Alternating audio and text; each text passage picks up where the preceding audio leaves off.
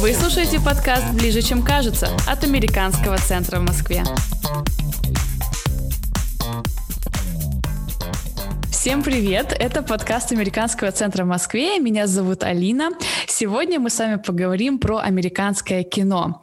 А, у нас в гостях сегодня Виолетта Власова, исследователь кино, культуролог, автор сценариев видеоэссе «Кинопоиска», автор изданий «Кино ТВ», «Искусство кино» и «Сириас Леру», и Ирина Мищенкова, волонтерка МЦ и любительница кино.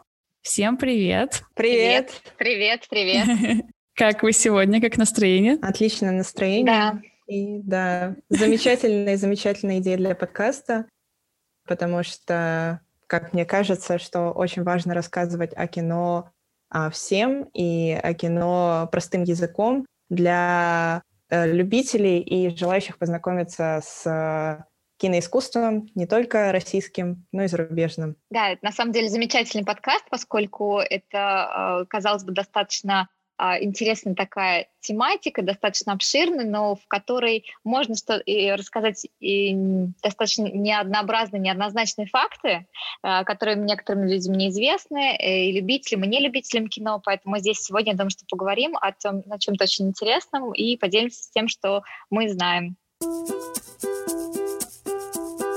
Да, супер, спасибо большое. Сразу хочу сказать слушателям, э, что я вообще полный нуб в э, сфере кино, то есть я а, просто потребитель, который смотрит на картинку, на звук и говорит, мне нравится или мне не нравится. То есть я ничего не понимаю в этом, и поэтому я очень рада, что сегодня э, вы к нам пришли и вот расскажете поподробнее об о кино, в частности об американском кино и, может быть, мои глаза откроются, и я посмотрю теперь угу. на кино и посмотрю кино э, уже другим взглядом. А, ну вот самый, наверное, главный вопрос, который э, мучает всех, большинство людей, наверное, об этом думают, почему все-таки американское кино, именно американское кино занимает сегодня большую часть проката. То есть мы не, ви- не видим там э, итальянских фильмов, мы не видим там корейских. Ну да, они встречаются, но очень-очень редко. Что, что такого в нем, в этом американском кино? Вообще, а, как бы нельзя, нельзя сказать, что как-то кино очень сильно отличается от кино других стран.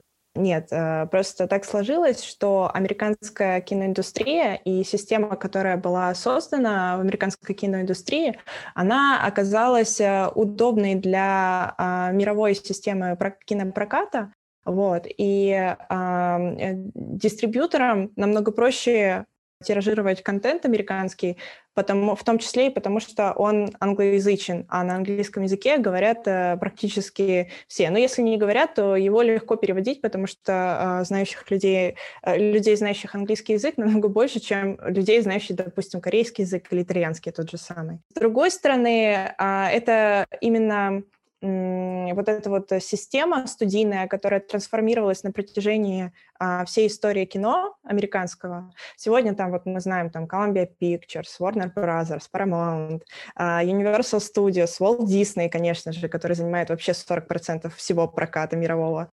Эти студии, они зародились еще в начале 20 века, и э, стоит, э, стоит э, сказать, что э, современная история, вот именно современная студийная система начинается с 1948 года, когда винили пакетные, пакетную продажу кинотеатрам фильмов одной студии. То есть раньше сту, кинотеатры принадлежали студиям или студии продавали фильмы прокат пакетами. То есть один фильм хит был, пять остальных э, были не хитовыми, ну, то есть такие посредственные, посредственными картинами. Вот. И когда эта система отменилась, благодаря тому, чтобы антимонопольная, э, антимонопольный контроль в США наложил запрет на эту систему, а кинотеатры разделили, отделились от студий, и, короче, получилось так, что кинотеатры стали получать прибыль от проката, и для них э, вот это вот как бы посредственное кино для кинотеатров перестало быть интересным. И тогда, через, получается, 20 или 30 лет, в 70-х уже, а, начинают как бы набирать оборот э, голливудские блокбастеры. «Челюсти» Стивена Спилберга — это вот как бы считается ключевой фильм э, в, этом, э, в этом десятилетии, потому что он собрал э, невероятную кассу и в США, и стал вот просто глобальным, а, глобальным хитом а, огромным. Вот. Э, и с другой стороны, это франшиза «Звездные войны», которая тоже в то же время вышла, и тоже она собрала огромный прокат, просто потому что те коды и те, те культурные коды и те мотивы, которые были раскрыты вот в этих фильмах, что «Звездные войны», «Звездные войны» включают в себя вообще огромное количество а, ну, то есть а, «Звездные войны», они мультикультурные в том плане, что там можно найти какие-то истории о странствиях, о странствиях людей по космосу, которые, в принципе, есть в каждой культуре. Не только в американской, но и в российской, и в китайской, и вообще в какой, э, в какой только угодно. Вот. А в российской культуре какие у нас такие странствия космические? Можешь привести примеры даже? Не, не, ну не, э, не космические странствия, принципе, вот этот вот э, мотив путешественника и путешествующего, ну, допустим, это наши русские народные сказки. Вот Иванушка, царевич, пошел за кем-то. Пошел вот, за он стрелой, пошел за скажем кем-то. так, да, да. Да, да, да. Да, пошел за стрелой. И, в общем, пошел, короче, что-то искать, что-то находить, там, не знаю, каких-то... Ну, вот это вот типичный как бы сюжет русской сказки. Да, за три девять земель, да, как говорится, да. за три девять земель, и вот, да, вот это вот оно, оно и есть, да.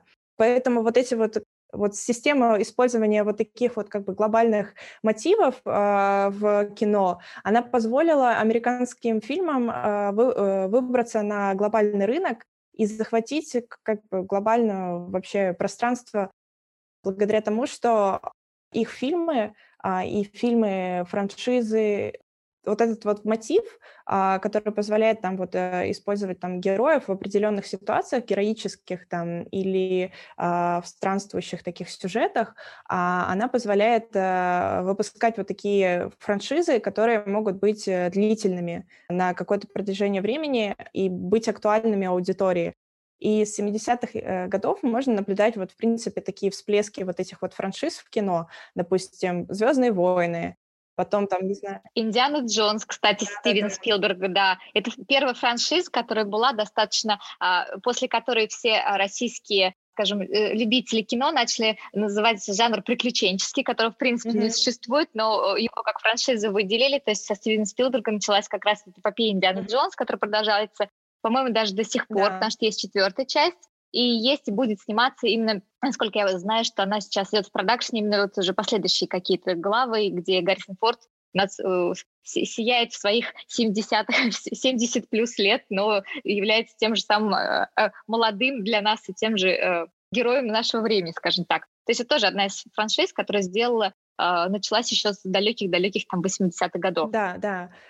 И потом уже, уже ближе к нашему времени, там, допустим, а, Гарри Поттер, э, Пиратов Карибского моря, Мстители, а, и вот эта вот кинокомиксная вселенная Marvel и DC, опять же, перезапуски всякие многочисленные тех же «Звездных войн», Форсаж, э, там, Миссия невыполнима. Все эти франшизы, они стали пользоваться э, огромной популярностью аудитории просто потому, что как бы этих фильмов много, там есть любимые герои, к ним приятно всегда возвращаться. Вот. И что еще отличает эти картины от, эм, допустим, от того, что предлагает э, локальный рынок, например, это то, что они очень многобюджетные. Ну, то есть э, там огромные деньги вкладываются на их создание, что не все могут себе позволить, но американская киноиндустрия может. И благодаря этому как бы они э, сразу ставят на ставку на маркетинговое продвижение, там огромные деньги затрачиваются именно на это. И получается, что такая система вышла на глобальный рынок и стала доминирующей. И, да. да, кстати, а, если еще э, как раз Виолетта упоминала фильм «Челюсти», а, Стивена Спилберга, это был первый фильм, которого назвали, окрестили блокбастером. Вот с этого, э, и с этого фильма началась mm-hmm. эра блокбастеров американских, именно, то есть ассоциации и а, блокбастерная часть, mm-hmm. она именно началась с этого фильма. То есть вот просто хотел как раз добавить.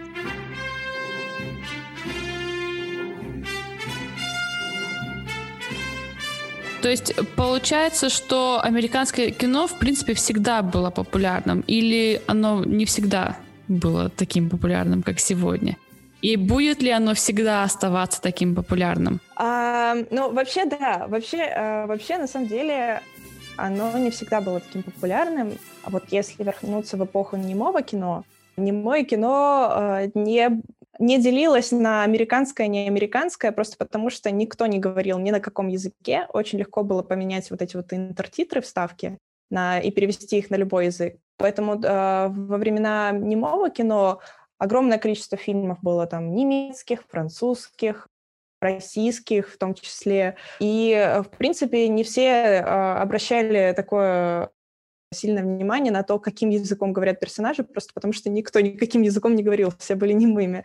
Вот, и это было легко переводить. Потом э, межвоенная эпоха, она э, как бы все равно была очень локальна, потому что существовало там французское кино, где были э, традиции более такие вот авторские, артхаусные, то есть французское кино, оно всегда было таким вот оппонентом Голливуду в том плане, что оно предлагало вот что-то более такое артовое, художественное. В общем, французское кино, оно было таким вот э, каким-то равенством, вон какой, вот, какой-то высокой культуры, хотя, ну, как потом уже в 60-е деление на высокое и низкое, оно перестало быть актуальным, да, но оно вот прямо себя ставило в противовес, и был спрос. Но вот именно американское кино, оно стало вот прям глобальным таким после 70-х и после ВХС-бума, который, эм, который позволил американским фильмам распространиться по, по всему миру а, благодаря этим видеокассетам с авторскими переводами,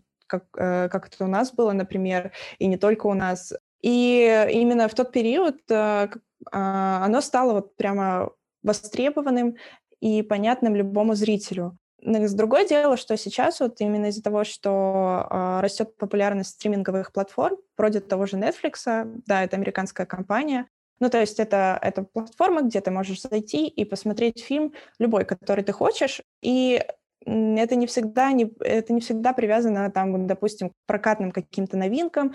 То есть там а, вот этот вот эффект событийности который есть вот у франшиз которые выходят а, в кинотеатры он немножко уходит на нет потому что у зрителя есть право выбрать контент который они смотрят. И сейчас а, допустим вот недавние российский сериал «Эпидемия». Он сейчас в Netflix на шестом, месте, э, шестом месте находится по популярности во всем мире. Вот. Или там, допустим, польская картина «365 дней», она была хитом а, месяца два или три назад. А, поэтому, а, поэтому сказать, что только американское кино сегодня будет, э, обязательно должно быть э, таким вот прям хитовым, будет не совсем корректно, тем более в эпоху после пандемии а, можно ожидать, что вообще вся киноиндустрия немножко поменяет свой характер и уйдет больше в онлайн, потому что, да, и это, и это, и это здорово, потому что это открывает э, дорогу новым авторам, открывает э, дорогу в новые культуры, в новые страны. А, и в то, же, в то же время американскому кино это позволяет тоже развиваться в очень положительном русле таком. Ну, то есть э, могут выстреливать фильмы, которые, допустим, сюжетно и тематически они, может быть, немножко а, менее, э, менее масштабные, чем те же «Мстители». Вот. Поэтому это очень здорово, да. Я, если честно, даже первый раз слышу, потому что я, да, не слежу за да, новинками, да, да, но мне захотелось посмотреть, прямо сейчас пойду. А кто-нибудь когда-нибудь смотрел или начинал смотреть вот эпидемию, которая вот на Netflix сейчас, э, на Netflix идет? Начинал смотреть, да? А, а там, когда просто вот э, в самом Netflix уже э, открываешь саму, как бы главную страницу, когда открываешь сам, саму программу, там как раз вот топ там, сериалов э, в России или в том месте, где вас как раз локация показывает. И вот как раз да, там «Эпидемия» — один из самых там популярных сериалов, который сейчас э, в России идет. Ну, я думаю, что это, по сути, актуально, к сожалению. Вот. И, в принципе, там достаточно тоже масштабно. Я начинала смотреть, и интересный достаточно сериал, так что тоже рекомендуем, скажем так. Да, а, ну, в общем, вот такие, а, но, а, тем не менее, Netflix — это все-таки американская компания, вот, uh-huh. но очень, но они, мне кажется, они раньше всех поняли значимость вот именно локального контента по, по всему миру, Вот. И это очень здорово, потому что там можно найти все на любой вкус. Ты там а, хочешь смотреть Таиланд, смотри Таиланд. Хочешь смотреть там Китай, можно посмотреть что-то китайское. То есть там очень много такого очень локального контента, который может быть интересен широкой аудитории по всему миру. Вот. И это очень здорово. А ты сама смотрела что-нибудь такое локальное? Да, я тоже очень люблю. Ну, посмотрите что-нибудь локальное. Вы смотрели что-нибудь? Э, локальное такое, вот тайландское или итальянское? Да, я, я могу пос, э, посоветовать корейский сериал «Итавон класс», потому что он очень... Это как бы локальный хит такой. А в Корее он там побил все рекорды на телевидении. Ну, как э, в таком а на Netflix он тоже там очень популярный именно в Корее, вот, и э, это очень интересная история про про молодого человека, который сражается с крупной корпорацией. Очень похоже на сюжет «Паразитов», в том плане, что как бы вот это вот противостояние бедных и богатых, оно там тоже отражено, но это очень популярный мотив, на самом деле, для корейской поп-культуры, вот, и, но сериал очень, очень такой, очень душевный, очень классный, вот. Спасибо большое. Как называется еще раз? Итевон класс. Итевон класс, хорошо. Итевон, да, Ирина, а ты что-нибудь смотришь такое? Если не американское, ты между... Да, да, да. Здесь, наверное, к сожалению, не смогу поделиться, а, поскольку я прям чисто в американской культуре кино, если брать именно Netflix. Mm-hmm. Поэтому все, что касается американской, я могу порекомендовать любой замечательный сериал или фильм, Именно вот на Netflix, к сожалению, нет. Я ни разу не смотрела, и вот сейчас даже заинтересовалась, тоже записала, что хочу посмотреть, что это такое там интересное. Я знаю, что корейские фильмы сейчас, они достаточно скажем так, поднимаются на какие-то строчки рейтингов. А особенно, я думаю, что всем зашли так э, «Паразиты», которые достаточно... Во-первых, которые взяли «Оскар». Это, это очень... Э, это сильные, масштабные просто первая огромная ступень для такого, тем более, кино. И э, здесь уже, я думаю, что все сериалы, которые они делают, они делают достаточно с интересными тоже а вот противостоянием межклассовой борьбы, межклассовой э, разницы. И это не только как бы такие, знаете, интересные блокбастеры, поэтому я заинтересована, в принципе, в корейском кино. Но вот, к сожалению, на Netflix пока еще вот только записала после Виолетты, что нужно будет посмотреть. Такой must-see. Да, здорово. На самом деле, это тоже вот интересный, а, интересный вот комментарий про э, Оскар, потому что Оскар — это американская mm-hmm. награда, и то, что корейский фильм э, взял главную американскую награду года... Это да, это Боба была. Да, это само по себе, это очень ну, не то чтобы неожиданное, очень важное как бы тоже высказывание вот, пользу нашей темы, э, того, что кино, оно не только американоцентрично, вот, э, и оно может быть разным и другим, да, и несмотря на то, что как бы американское кино, оно тоже по-своему обаятельно, очаровательно и занимает 70% российского проката, вот, это, это может быть не всегда так, вот, да. Вот как э, насчет Netflix Originals, то есть э, те сериалы, которые снимает именно сам Netflix? А вы что-нибудь знаете об этом? Где они их снимают? Как? То есть кто над этим работает? А Netflix Originals, а, ну как, а, может, у них был свой продакшн, в общем, есть э, прокатчик, вот, допустим, Netflix — это дистрибьютор, компания, которая закупает э, фильм у производителя. И даже если они делают пометку того, что это Netflix Originals, это часто может означать только то, что они купили права на показ. Или Возможно, они на стадии, на стадии производства участвовали в, в процессе каких-то вот съемок, каких-то согласований, может быть, сценария. Вот, эм, может быть, они в чем-то таком участвовали. Вот, и поэтому там написано Netflix Originals. Но очень часто а, сериалы, которые идут вот под этим брендом, они не обязательно сняты Netflix. Вот. Поэтому это тоже, тоже такой вот интересный момент, а, потому что выходит огромное количество испанских, вот, допустим, или... Я не помню, «Эпидемия», там есть пометка вот Netflix Originals или нет? Нет, по-моему, нет. Там Netflix по, по, пометки нет, нет, нет. Там самое главное, Алин, там различие идет в том, что, например, между разграничением между сериалами и фильмами, которые а, например, можно посмотреть только на платформе Netflix, и фильмы, которые можно Originals, например, и фильмы, которые можно в том числе посмотреть, например, на других прокачках. То есть вот, и плюс еще те фильмы, которые куплены, чьи права они нас купили, как Виолетта уже сказала. Например, как «Очень странные дела». как то есть Stranger Things, который как раз самый такой тоже хороший, интересный франшизная история а-ля 80-х с упоминанием культовой музыки, там, Бонжови, всех интересных фишек, собранных со всех культовых блокбастеров американских. И здесь э, больше идет понимание, что Originals — это то, что больше закуплено. Закуплено под платформу Netflix, закуплены авторские права. Такие, как вот еще в том числе «Корона», который вот сейчас выходит, э, вышел, точнее, с 15 ноября, четвертый сезон. Все, теперь это понятнее стало. Да, а то я думала, то, что Originals — это именно то, что снимает сам Netflix. У них там своя команда, а, не знаю, пишут сценарии, все, все только Netflix.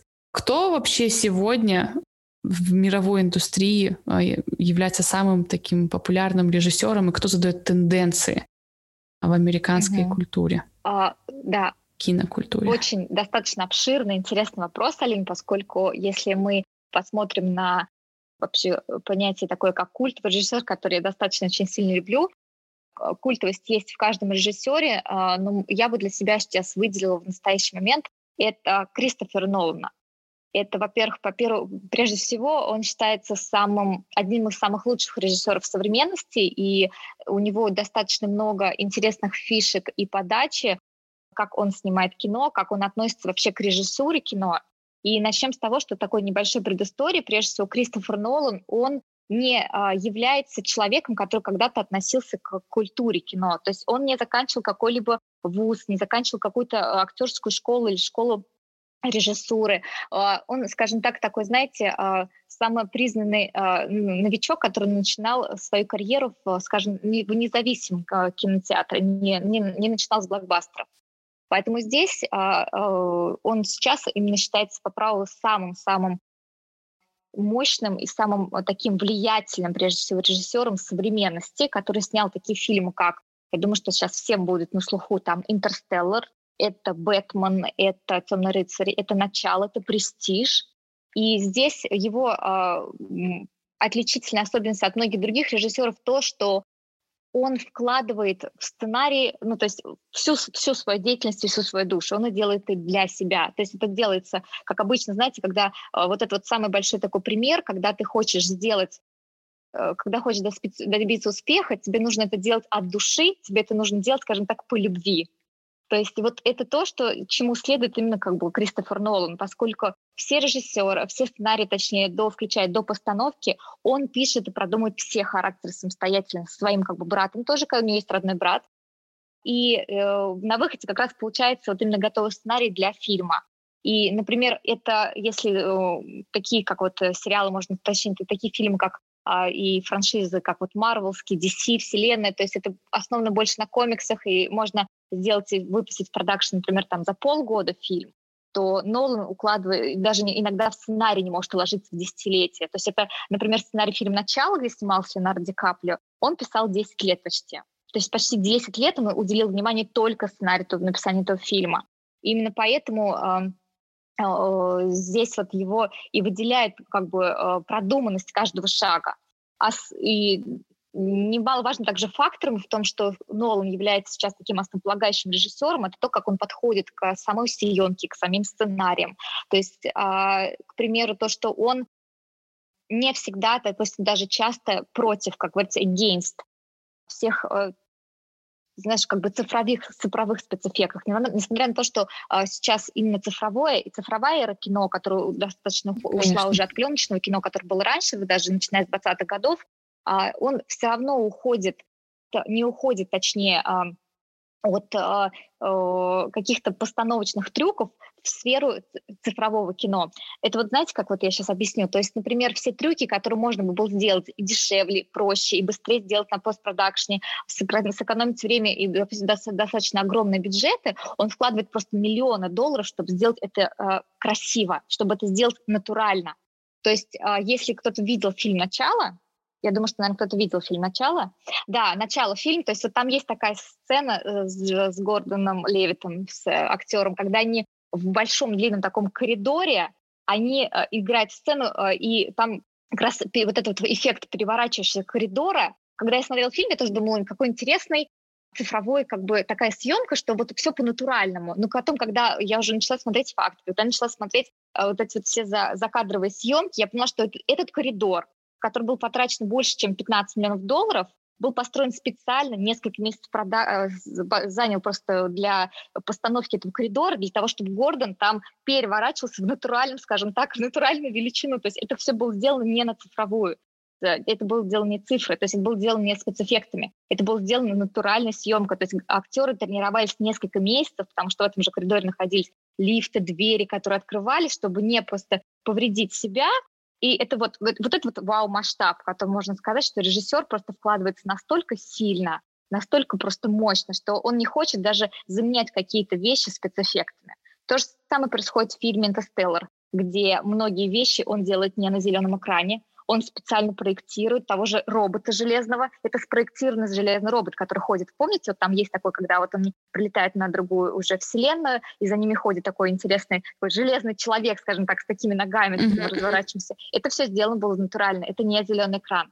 То есть вот это вот а та особенность, которую многие режиссеры не готовы затрачивать свой потенциал, свое время и как бы какие-то а, бюджетные деньги кино, а Нолан это делает. Ну, я на самом деле, да, под впечатлением от э, коридора, то есть это реальный коридор, который вот так брал и сворачивался. Да, это был огромный коридор, это был коридор, который вращался. То есть получается такая, получается, была такая железная установка коридорная, который вращался в разных, а, под разным углом, то есть это получается, то есть вот, ну, а, в одну и в другую сторону, для того, чтобы просто снять, а, кто помнит этот просто момент, интересно, когда они в этот же момент, там, а, сейчас объясню еще там, когда у Кристофера Нолана есть такой интересный такой фишечка, это игра со временем, то есть когда сон во сне происходит в том же фильме «Начало», когда они в машине переворачиваются, в этот момент происходит вот эта борьба в коридоре. И вот этот эффект переворачивающейся машине плюс борьбы в коридоре, который должен тоже переворачиваться, потому что они параллельно этой съемки времени идут, и это все было сделано специально. Коридор был построен, актеры тренировались, режиссеры постановочные кадры делали для того, чтобы это просто все выглядело натурально. То есть я думаю, что вот этот один факт должен был просто показать настолько, сколько масштабный просто режиссер, невероятно масштабах.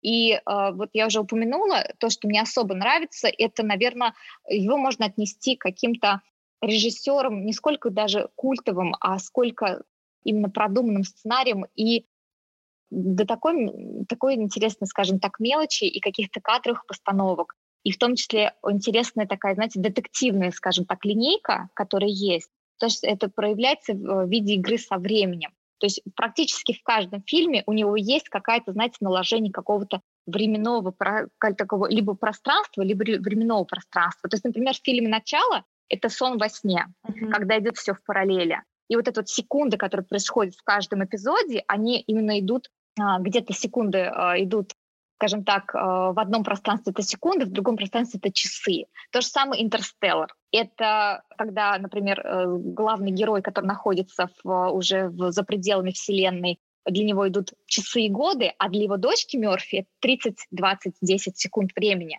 То есть вот эта игра со временем, она есть в, каждом практически фильме Кристофера Нолана. Это то, что он продумывает уже месяцами, годами, mm-hmm. десятилетиями. Mm-hmm. То есть я думаю, что вряд ли есть такие сейчас у нас режиссеры, которые настолько готовы вкладываться, чтобы получить просто качественный, качественный продукт на рынке который сделан не для окупаемости в виде каких-то уже сборов, кассовых сборов, а что сделан для, именно для качественного кино. Ну и, конечно, самый важный момент это для меня это был фильм «Дюнкерк». Это, к сожалению, надеюсь, что я правильно как бы сделала, сделала ударение. «Дюнкерк» — это потрясающий э, фильм, в котором нет слов это, то есть это не мое кино, в котором нет слов. То есть он взял, получается, эпоху mm-hmm. 20-х, 30-х, с чего начиналось, как, же, как история американского кино, и он ее протянул mm-hmm. сквозь временное пространственное, а, потому что там тоже идет временные вот эти вот игра со временем в трех пространствах. И он это протянул до нашего времени. То есть это все сделано просто масштабно, и это, я думаю, что это его самый просто масштабный проект, один из самых масштабных проектов. И э, самое, наверное, как бы такой уважительный для меня момент, то, что в том числе Нолан, он не любит вот эти спецэффекты, как я уже говорила, то есть он их против. То есть он не упрощает себе работу как режиссера, он, наоборот, добавляет в нее очень много таких интригующих моментов, очень много моментов, которые э, зрители может просто думать на каждом фактом, думать и не только сопереживать за героев, но еще продумывать а, его какую-то дальнейшую, скажем, дальнейшую судьбу и дальнейшие шаги. А здесь, поэтому э, я могу сказать, что вот кто-то, какие фильмы у вас, например, самые любимые, вот если вы знаете этого актера, ну, точнее режиссер, точнее, извините. Ну, да, какие фильмы у вас любимые? Я очень люблю, я очень люблю Дюнкерк. Вот Дюнкерк это мой любимый фильм. Но... Мне очень нравится начало. Это, это всегда. Да. Начало это да, тоже. Да, да. На, на, начало это просто, да, это его, наверное, самое одно из самых моих любимых тоже фильмов и начало, поскольку там затрагивается все, все самое то интересное, что можно собрать в, в кинопрокате, то есть кино. И, во-первых, масштабные актеры, игра актерская, и что еще, кстати, забыла упомянуть, за что мне очень тоже нравится Нолан, то, что он во всех своих фильмах, как и, в принципе, многие режиссеры, культовые режиссеры, которые, если мы будем проходить, там те же Квентин Тарантино, те же, например, даже больше вот Стивен Спилберг, они работают с, хорошо и качественно с музыкой очень хорошо. То есть вот эти саундтреки, музыка. И вот именно у Нолана самый любимый его композитор — это Ханс Циммер. То есть это тот масштаб, который, в принципе, он добавляет к своему масштабу, к своему подходу к производству. И здесь получается такой, знаете, качественный саундтрек на качественный фильм. То есть Ханс Циммер, который, по сути, тот... Э, то есть этот, он просто поднимает планку кино каждый раз и использует такого как бы культового режиссера. В принципе, я думаю, что много каких режиссеров еще можно здесь будет выделить. И Стивен Спилберг, с которого начинал с понятия блокбастер, и тот же Квентин Тарантино, который, кстати, у нас очень в России популярен, очень популярен в России. Он каким-то даже является, знаете, основополагающим и основоположником каких-то своих как бы своих историй, своих сценариев, потому что у него так интересно сделаны все фильмы, насколько, если вы помните, если вы смотрели, то многие из него фильмов, во-первых, разделены на какие-то главы, да, знаете, как вот мы главу в книге читаем, также Квентин Тарантино главы разделяет в своих фильмах. Тот же «Убить Билла», тот же «Криминальное чтиво».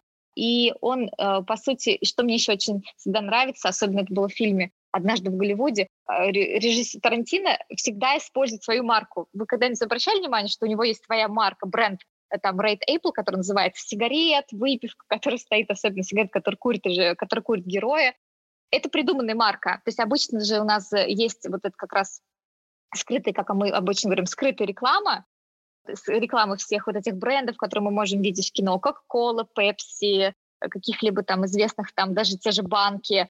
Но у него вот именно Тарантино отказался от какой-либо просто рекламы каких-то брендов в кино, он просто придумал свой прикольный бренд и сказал, что он будет его использовать вот такой, знаете, мне вот этот Квентин Тарантино принципиальность, актерская такая режиссерская принципиальность, просто такая интересная режиссерская принципиальность. Да, интересно. Я думаю, что, то, что таких фактов можно просто миллион найти э, в, в, в творчестве каждого режиссера и в каждом кино. А, вот, но я думаю, то, что нам потихонечку нужно уже подходить к логическому окончанию. Поэтому, коллеги, Ирина и Виолетта, не могли бы вы, может быть, сделать какой-нибудь такой небольшой вывод итог да, того, что мы сегодня с вами обсудили. И вот что, вы хотелось, что бы вам хотелось сказать напоследок об американском кино? Во-первых, э, хочется сказать, что режиссеры, которые работают э, с массовым кинематографом, и в то же время другие режиссеры, на которых они оказывают огромное влияние, они э, создают вот как раз вот этот вот особую харизму и особую привлекательность американскому кино, которая привлекает э, новых и новых зрителей. Ну, то есть, да. И это, это как раз один, одна из условий таких вот успеха, такого вот успеха американского кино. Я думаю, мы еще вернемся подробнее к отдельным фигурам культовым в истории американского кино э, в следующих выпусках. А, мы обязательно поговорим подробнее про Нолана, потому что еще, еще очень много нужно о нем будет сказать и про Тарантино, и про Спилберга. Да, и поэтому, поэтому подключайтесь к нам и следите за нашими выпусками обязательно. Будет много интересного. Да, это о, американская, на самом деле, культура кино и история, она достаточно настолько объемная, что иногда даже э, Хочется упомянуть всех э, и режиссеров, и сценаристов, и композиторов, которые в нем принимали участие для становления этой культуры. И, конечно же, а, наших там ограниченных э, минут подкаста будет мало для того, чтобы упомянуть всех. А, и хотелось бы просто сказать, что Здесь глобальность и масштаб в американском кино придают такие вот именно глобальные режиссеры, и здесь зрители, они является просто э, как бы режиссер становится культами, и зритель становится культами в этом э, в самой американской кино, киноиндустрии, кинокультуре. И еще, конечно, очень жалко, что многие в эпоху там в процессе в месяце в пандемии многие фильмы они к сожалению не вышли в прокат в американском кино это наверное mm-hmm. самый а, тяжелый был как бы факт и финансово тяжелый и морально тяжелый для многих а, именно режиссеров, сценаристов и тех же актеров, поскольку э, вот эта культура представления кино, вот именно как бы культура вот этих всех красных дорожек, вот этих, наверное, именно премьер, как таковой, mm-hmm. как бы она началась именно с, с Америки, вот мы ее здесь как бы переняли, эту культуру с Америки, и очень жалко, что даже глядя там на, не могли это посмотреть нигде, естественно, не онлайн, нигде, такое, такое невозможно сделать онлайн, такое невозможно перейти, перейти с офлайн режима. Поэтому я надеюсь, что в этом году уже будут выпущены все те новинки, которые, э, к сожалению, остановились и были на паузе несколько месяцев, э, несколько там кварталов, такие как там «Черная вдова», Wonder Woman, то есть э, с Гальгадот, вторая часть и многие другие, которые мы просто будем еще больше наслаждаться и еще больше будем понимать вот, и увидеть эту масштабность американской культуры. Супер, спасибо большое. А, очень было интересно вас слушать. Э, я прям много узнала сегодня. Спасибо несмотря на то, что это был короткий выпуск, да, то есть мы галопом по Европам вроде бы обо всем поговорили, а, но очень поверхностно, но при этом для меня какая-то все равно была глубина в этом. Я узнала много новых и интересных деталей о кино. Спасибо вам большое. Как сказала Виолетта, друзья, э, мы э, будем писать еще больше выпусков об американском кино, поэтому э, следите за нашими выпусками, за соцсетями, и будет еще больше интересного и полезного. И тебе спасибо большое. Все, всем да, спасибо. Всем спасибо. Спасибо. Пока. До встреч новых. Пока-пока. Слушайте выпуски на всех стриминговых платформах. Не забывайте подписываться на нас в социальных сетях и становитесь частью нашей команды волонтеров. Учись, общайся, создавай вместе с Американским центром в Москве. Мы ближе, чем кажется.